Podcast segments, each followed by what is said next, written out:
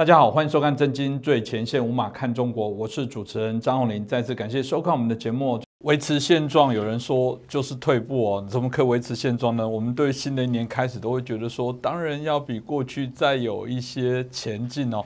可是维持现状，每次都被放在整个两岸关系的过程当中，被当做一个非常重要的一些指引哦。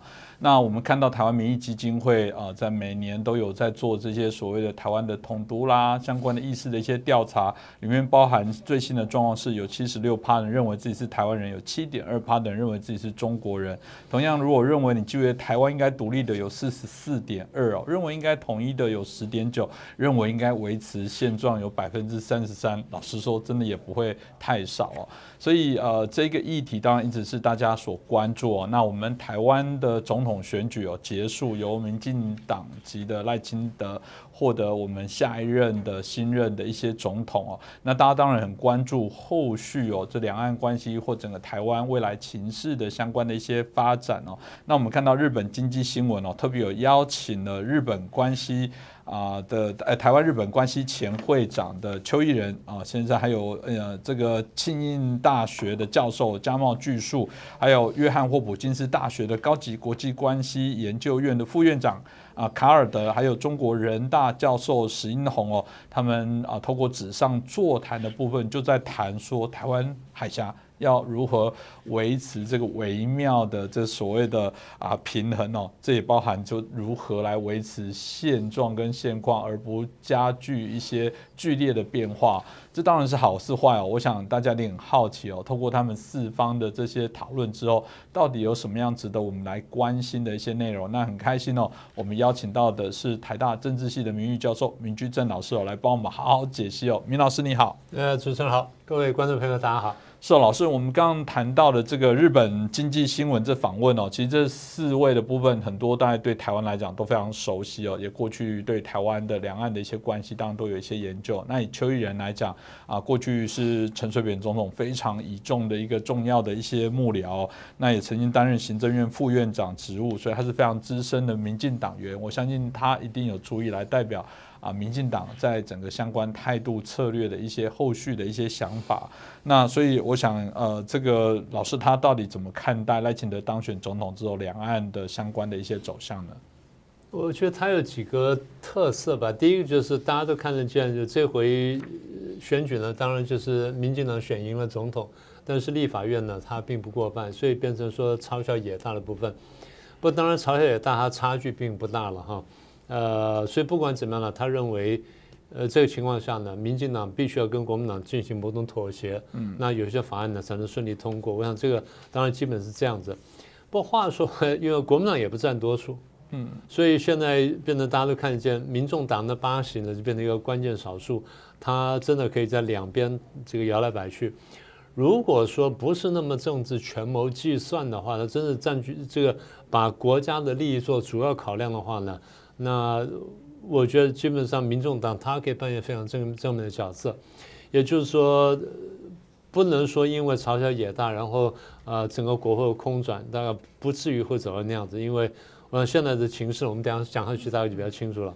现在情势就大家对一些问题是有共识的了，那不像这个在过去可能党派之争超过对国家的权力考量，那这点有点不太一样。这第一个。第二，我们刚刚讲说，过去就第一次嘲笑野大，就是陈水扁执政那次嘛，两千年以后，当时国民党占多数，然后民进党占少数，然后国民党多次杯葛之后呢，很多法案就没办法通过。那特别是有关国防的法案，譬如说，呃，潜水潜舰案嘛，是当时就在阻扰。对，当时印象非常深刻，就搞到美国生气到说，我要跟国民党绝交，而不是跟台湾绝交，跟国民党绝交。那么也就是这个东西真的是连美国人都觉得说，你看你这样亚洲这个防务上出现一个漏洞。不过这一次呢，呃，我们可以看到这差不多二十年下来吧，对不对？差不多二十年了，二十二十来年左右，台湾的民意呢有很大的转变，也就是说反共的现在占比较大的比较大多数，然后大家慢慢醒过来了，就即便。大家看见我在大陆上得到的经贸利益比较大，大家仍然不敢说，哦，我放弃安全考量，然后就说完全追逐经贸利益，大家不太敢这样做。那么也就是说，国民党这个大概他也应该选输之后还应该回头检讨一下为什么输的这么惨。所以如果逆流而行的话，他恐怕将来会更更更麻烦。所以在国防问题上，我想大家会共识度大概比上次要来的高啊。这是第二个，我觉得他提出来，我我觉得蛮有趣的。第三点，他说民进党不接受九二共识，两岸复谈有困难。我倒是这样说啊，两岸之所以没有谈成啊，现在大家说啊是是民进党责任，那有人说台湾的责任，不是的，中共责任更大，中共责任真更大。中共在国民党执政的时候也曾经多次已读不回啊，他又不是说只在民进党时候已读不回，只是说对民进党的政策比较更决绝一点。那说啊，那就因为民进党搞台独。那你为什么说中共搞共产主义呢？嗯，共产主义的威胁不是大过台独吗？对不对？啊，这第一个。第二，当年中共这样子去玩玩台湾，是因为他不晓得怎么跟民进党打交道，因为他从来没碰过这个对手。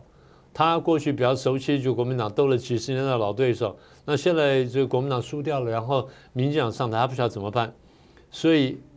当他没有办法的时候，他只要把一个底牌拿出来，这底牌是假的底牌，就是拿反台独当做借口，然后就避开了什么呢？避开了共产主义才是问题的核心这个事实。嗯，那就我刚刚说的，如果说你都玩虚假的民族主义的话，那有一些人是会被骗的。但你真的往底下去看了，你就发现哦。其实共产主义的失败才是潮流啊，嗯，也就是民主那才民主才是国际潮流，然后民主才是胜利。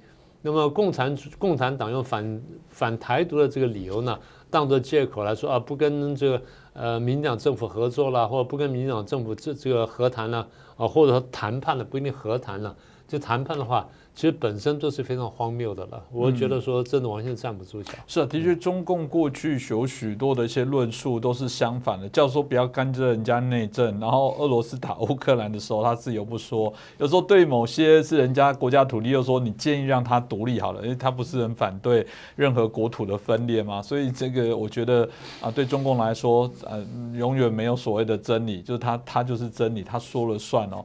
那当然，另外一个部分大家就很好奇，是包含清英大学的教授，我们加茂巨树，他有两点啊，主要的一个重点哦。其中一点，他认为拜登政府警告说我没有支持台独，常中国也拿这件事情来说嘴，说你看美国没有支持你，这种啊对他来说是一个非常好的。大内大外宣的一个素材哦。另外，他当然谈到，因为像美国在年底要选举，他说如果川普哦这个再回锅的话，他认为对中共是有大力多。我不知道老师同意这样的看法吗？这个我倒觉得他的解读可能简单了一点点。我们这样说哈，呃，你刚刚说他说拜登不支持台湾独立，原话是这样的。当时场景是台湾选举结果出来之后呢？然后记者就跑，美国记者跑去问这个拜登，拜登不晓得是是要上飞机还是上车，反正就是，呃，我记得是穿着夹克，然后往那边走。记者问他，他只回答一句话，就是我们不支持台湾独立。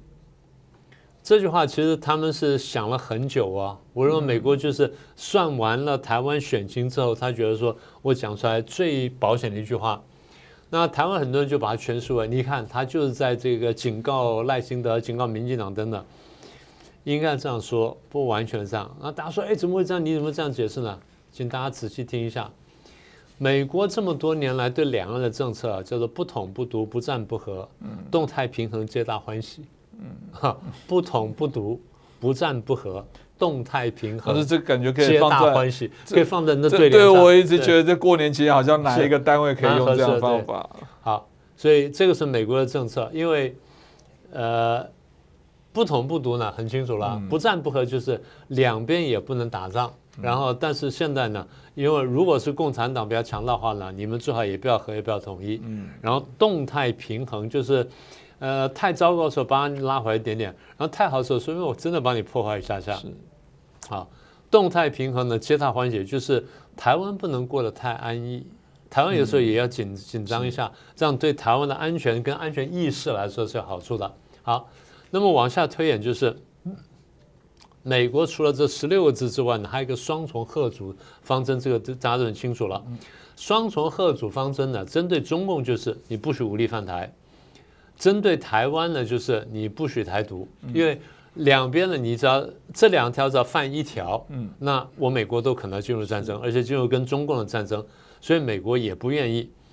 那所以这个他既针对大陆讲，也针对台湾讲，但是对台独这话，他讲的讲的非常巧妙哦。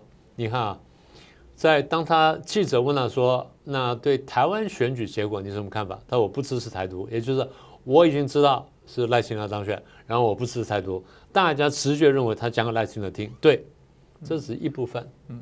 但更重要的部分，就结合我刚刚讲的说，不统不独不战不和，然后在双重贺主的话，其实美国的意思是，我不支持台独，但我并没有反对台独，因为反对台独的话，我可能就有动作；不支持台独，我只是一个立场，只是一种态度而已，啊，我没有动作。所以这第一个，第二呢，啊，你说这个话针对台湾讲的，针对民进党讲的。其实大家再仔细玩味一下，他讲给中共听，他说为什么呢？不是讲台独吗？怎讲怎么会讲给中共听呢？他的意思是我讲了，我不支持台独哈，你中共不要拿台湾因为选出了某某人比较偏绿、比较偏台独，拿这个当借口来动台湾，因为这样的话呢，我就出手了，所以我也避免出手，我也把这话告诉你，然后你也不要，你也不要去搞鬼，好。所以这是这句话，我觉得这个 他真的他的听众呢，真的是两方面的。这第一点，如果他说他认为这个中共认为川普当选比较好，因为是过去我们看见川普比较注重内政，然后比较轻视外交，然后比较不太注重同盟，所以这样对中共比较有利。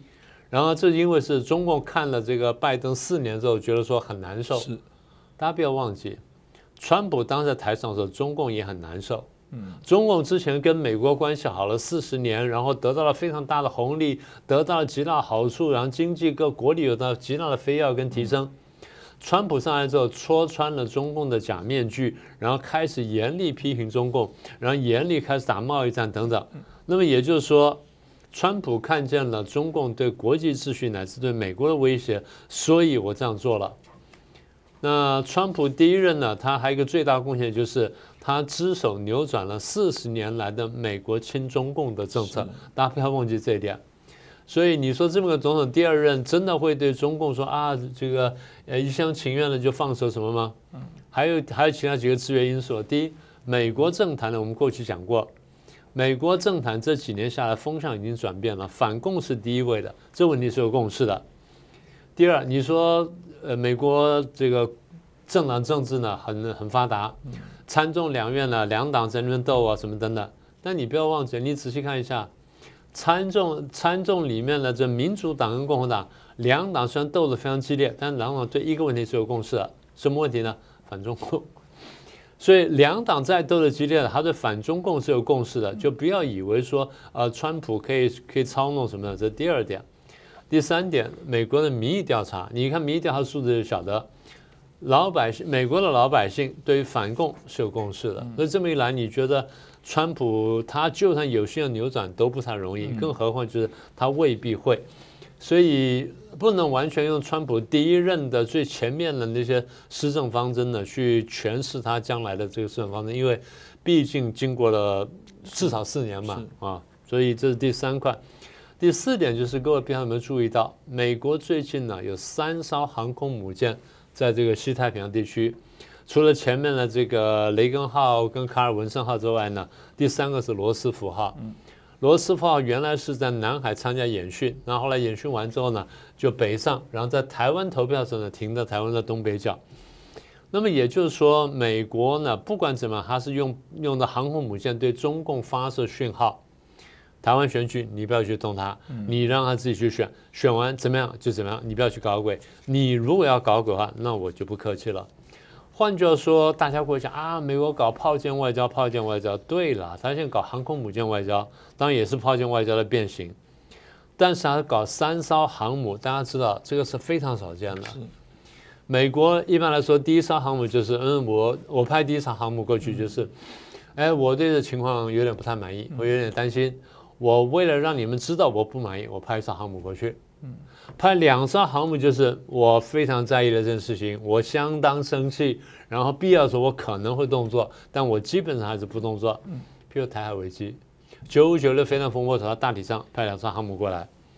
那为什么派三艘航母过来呢？第一，我态度非常坚定，我对这个问题我非常看重。好，什么问题呢？我对亚太的秩序、亚太的情势，尤其是台海的情势，那我非常看重，所以我派三艘航母过来呢，来说清楚我的论点。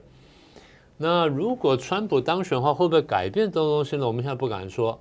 我再说，说一次啊，我不能用川普第一任期的所作所为来完全诠释他第二任期，因为我们毕竟看到国际上很多政治人物呢，他在这个情势时候他这样讲话，在那情势的时候那样讲话，所以如果说当他真的看懂了中共的威胁，真的回到他第一任那个时候的话。其实我不认为他第二任真的会做很大的改变，所以我现在是这样看的。嗯，我蛮同意老师说的，很重要的一点是，在节目我也提到了，其实民主国家就是由人民来决定政府，什么样的人民选出什么样的政府，也就是什么样人民的态度就会决定这些政府哦，甚至政客的走向。即便你觉得他就是见风转舵，对，问题是人民已经把风向转变了。你看最近很多 YouTube 影像，人家就是一个钢琴在公共场合。就有小粉红来闹场，说：“哎，依据中国的法律，你不能来拍。”他说：“你在英国，哎，等等。”那有些是已经移民到英国，拿高傲的说：“我自己拿到英国的身份证，竟然还拿五星级在挥舞，这在很多国家来讲，已经是你宣誓了进入一个国家来做效忠，这不就是？”这间谍在我们看起来，这都是有问题。那这个我想也是美国未来不论谁出来，看起来大方向的确都预测都不会太大改变哦。那另外就是美国这个约翰霍普金斯大学的这卡尔德哦。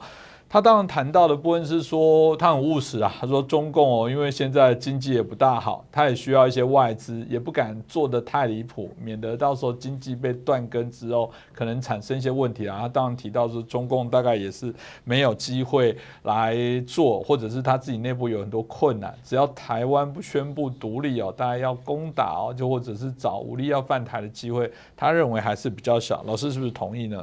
我先说这个外资的部分哈，因为他把外资当做中共不敢轻易动台湾的第一个理由，那这话可能强了一点。我不是说外资不重要啊，我我先声明，我只是说它重要性可能没有像这位这个卡尔德教授讲的那么高。当然重要，但从中共角度来说，从国家大战略角度来说，他固然考虑外资，但是更考虑什么呢？我跟你的根本关系，嗯，我跟你根本关系。根本关系如果好，外资现在少一点点，我可以慢慢搬回来。根本关系不好，外资到最后流出去的时候就不会再回来了。所以我觉得那个恐怕更重要。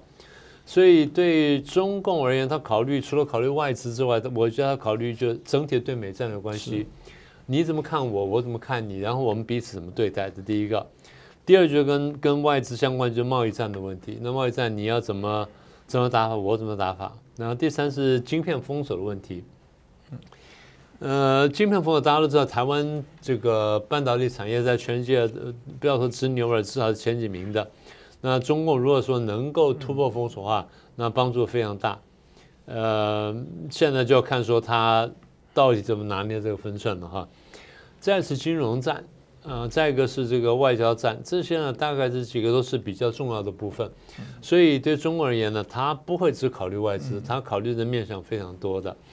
好，那回来就是，如果国民党在立法院占多数啊，那中共会操弄，会操控操弄国民党跟操弄国民党的这个呃立法院啊，看能不能够得到什么好处。话说回来，中共会操弄，这是毫无疑问的。会不会成功，我们不知道。为什么这样讲呢？因为现在台湾有很多人把国民党当成亲共政党，应该这样说，不完全准确。国民党比较更多是反中共政，呃，反这个民进党政党，而不是说真正的这个。呃，统一政党或者说这个，这真正是肯定这个共产党的政党，所以如果国民党真的看懂了这次选举他失败的原因，晓得说他不去反共或反共不利，那他这个检讨深度不够的话，那我相信他们至少有改变的希望。那至少民进党过去也转过转变过多次嘛，啊，好，那再来就是。民进党执政，中共会不会施加压力？一定会，一定会，因为他这样做的话，才有办法证明他的无辜。因为对于一个独裁者来说，如果我不能证明说啊，我我没有犯错，怎么等等，那最后大家就推翻我。嗯，所以我及早讲说啊我没犯错，然后都是他怎么怎么等等，那可能他比较容易过关。所以这个问题我是这样看的。最后他讲的也就是台海安定了，日本有负，日本会有这个扮演的角色跟作用。这句话我觉得是有道理的。我们这安倍不讲说这个日本有事没？这台呃台湾有事，日本有事吗？对，一点都不错。所以台海安定呢，对于日本的安定来说，那也是非常重要的事情。所以比较有趣的是啊，这个这个观察哈。不是日本学者讲出来，是一个为这个美国学者讲出来，所以我觉得特别值得谈一谈。嗯，就是说台湾安定对日本的而言呢，它是能发挥作用。是，其实我觉得这老师也说过，其实很多人没有看清楚，是以为中共只是针对台湾的问题，只是想要把台湾纳为他的这个所谓中国里面，然后接受这个所谓的中华人民共和国中共的统治，以为这就是终点。当然不是终点，对，我们都说过了，中共拿下台湾只是它的起点，在强调它不是终点，是起点。看得懂，我想安倍的意思是他看得懂。当然，呃，这个日本经济新闻当然也要找一个中国的学者来访问，所以访问这个中国人民大学叫做石英红哦。所以大家会很好奇，那这个应该可以，也许比较趋近于中共官方的一些想法的教授，到底他说了什么呢？呃，徐英红教授的确他在中共那个决策圈里面是有一定影响力的，我们必须提出这一点。你如果注意看他过去历年来发表东西，你发现第一呢，他的他有他的见解，然后他有他的高度，再来就是他的很多见解，有些后来真的变成中国的国家政策方向，所以我们不能低估他的影响力。但是，即便这样的话，如果他讲的话真正代表他的看法，代表就像刚刚你说的，代表中共官方看法的话，那很多地方值得商榷。嗯啊，第一个，他说中共对民进党不抱希望，然后什么等等。对，就像我们刚刚所说的，中共当年对陈水扁呢也是不太抱希望的，因为为什么呢？他们不知道如何应付民进党。嗯，今天又来一次了。然后你说啊，小英不都是干过了吗？对。小英没有那么比较强的台独色彩，而赖清德是有的，所以对中国来说呢，第一，民党又上来了，然后三连霸；第二呢，这个人上来，他过去讲过说我是务实台独的，所以我不知道怎么办。当你不知道怎么办的时候，你只好说呢，我不抱希望，不抱希望就是必要时候我就痛打你嘛，这个东西就比较好办了。啊。这第一个，第二就是他是说中共大概不会去对话赖清德，因为他主张台独。中共在别的地方跟很多信誓旦旦他的对手，然后都也都对话了。那赖清德还不是特别严重人，他为什么不可以对话？简单说，就这个是中共对台湾的大战略的一部分。换句话说，中共用打台湾的台独化，把台湾抹成台独呢？它是分化国民党、民进党，分化统独两支力量。好，那么打台独另外一点，就我刚刚讲过的，它其实转移焦点。是。因为共产党非常清楚，就是台独不是大问题，真正问题是共产主义。为什么共产主义是问题呢？因为共产主义对内来说经济搞不好，对国际上来说呢，你关系又搞坏。嗯，所以他变成说，只要中国被中共统治化，那中国形象就不会好。而这点是他是有有数的。那如果说他直接讲真话的话，他就不用玩了嘛。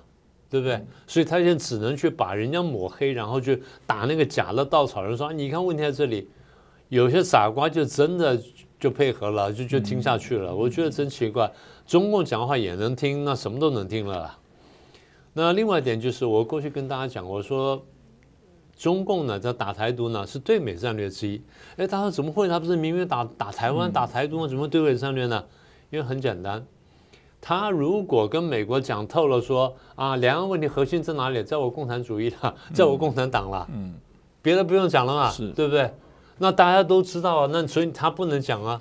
那他不讲，他怎么办呢？他想办法就是转移问题的核心，转移焦点啊。所以问题不在共产党，问题在台独，没有台独，台湾就没事了，那两岸就没事了。其实不是这样子的。所以这个话呢，我觉得就从，即便从中共角度来说呢，是很大的问题的。好。第三点就有趣了，他说：“我们中国将来加大跟在野党的关系，要跟非绿执政区呢要多交流。你这不是讲明了说你要你要来统战、来渗透、来分化、来破坏吗？那中共的这个官方智囊都把话讲成这样子了，你还听不懂，还听不明白，还不相信，然后还沾沾自喜说他没有把我当敌人呢，他把那个家伙当敌人呢，这不是彻底糊涂吗？你想想看，敌人喜欢你，你有什么好高兴的呢？这不是很奇怪的事情吗？对不对？所以回去大家读读毛泽东吧。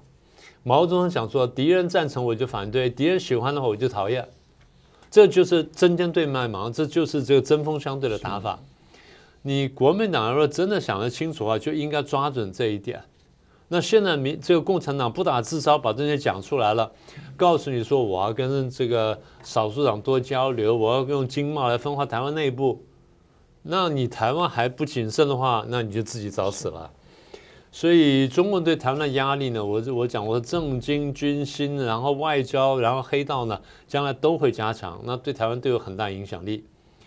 所以石英宏先生讲的话的时候，他已经明白告诉你，我将来对台湾的政治、军事、外交、经济的这个力度跟压力呢，都会加强。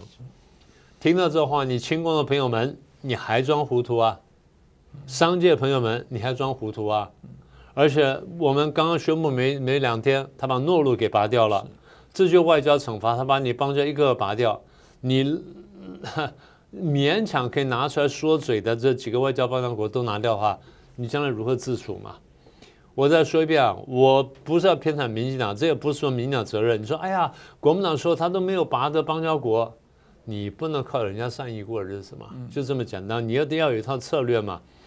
然后最后他说指责民进党追求台独，这是很荒唐的事情。台湾的两大党，你仔细看投票行为，看选民投票行为。台湾的两大党，第一，他们本身呢最大的目标，一个不是统一，一个不是台独。这两党最大目标是什么？都在维持现状。为什么呢？因为台湾绝大多数选民赞成维持现状。你说维持现状的时候呢，你选票最多，就这么简单。所以比讲的简单点，它这个选举言。讲的比较更高深一点点，它是两大政党在台湾政坛的政治定位，嗯，这个才这个才是问题的核心。所以如果说你看不懂的话，那就有点可笑了。更可笑就台湾有些人也跟着这样去讲啊，也说什么啊政经军心啊，然后民进党追求台独了等等。那你国民党难道承认说你追求统一是接受中共统一吗？嗯。不是嘛？是，你也没有这样讲啊，那你为什么不出来澄清一下呢？所以 宣扬统独呢？坦白说，在台湾是一种选举语言，是一种政治标签，是一种简单的划分法，让选民容易投票，只是这样子。你把它当成真话来看的话，那就可笑了。那大陆学者相信呢？那很简单，那就是你对台湾认识不够深。台湾学者这样讲呢，你纯粹就是糊涂，就这么简单。你难道看不懂？大家这个都赞成，基本是赞成维持现状吗？对不对？就像你刚刚所说的，所以回到这个最题目的最核心，谈的台湾能不能维持现状呢？大体是可以的，大体是可以的。那一方面就是中共你不要误判，不要乱搞，然后台湾呢不要误判，不要乱搞。那大体上这应该不至于出问题。就维持现状，它会这样子了，它不是这样一条平线。它应该是有的时候好一点，有时候紧张点，有的时候好一点，有的时候紧张，但大体在一条平线上移动，应该是这么个回事。是啊，当然以我们呃，中国还是在做武力的要挟的部分了。虽然有时候在节目当中我也说说它有没有影响，我相信有。这还是有些人今天如果没有中国的因素，重新再做一次民调。我猜想应该不会是现在这样的一个数据，但因为中国的因素，大家总是希望还是来避祸的概念来讲，也许有影响。所以我相信台湾的朋友慢慢至少透过这次选举，还是很清楚的做了一次。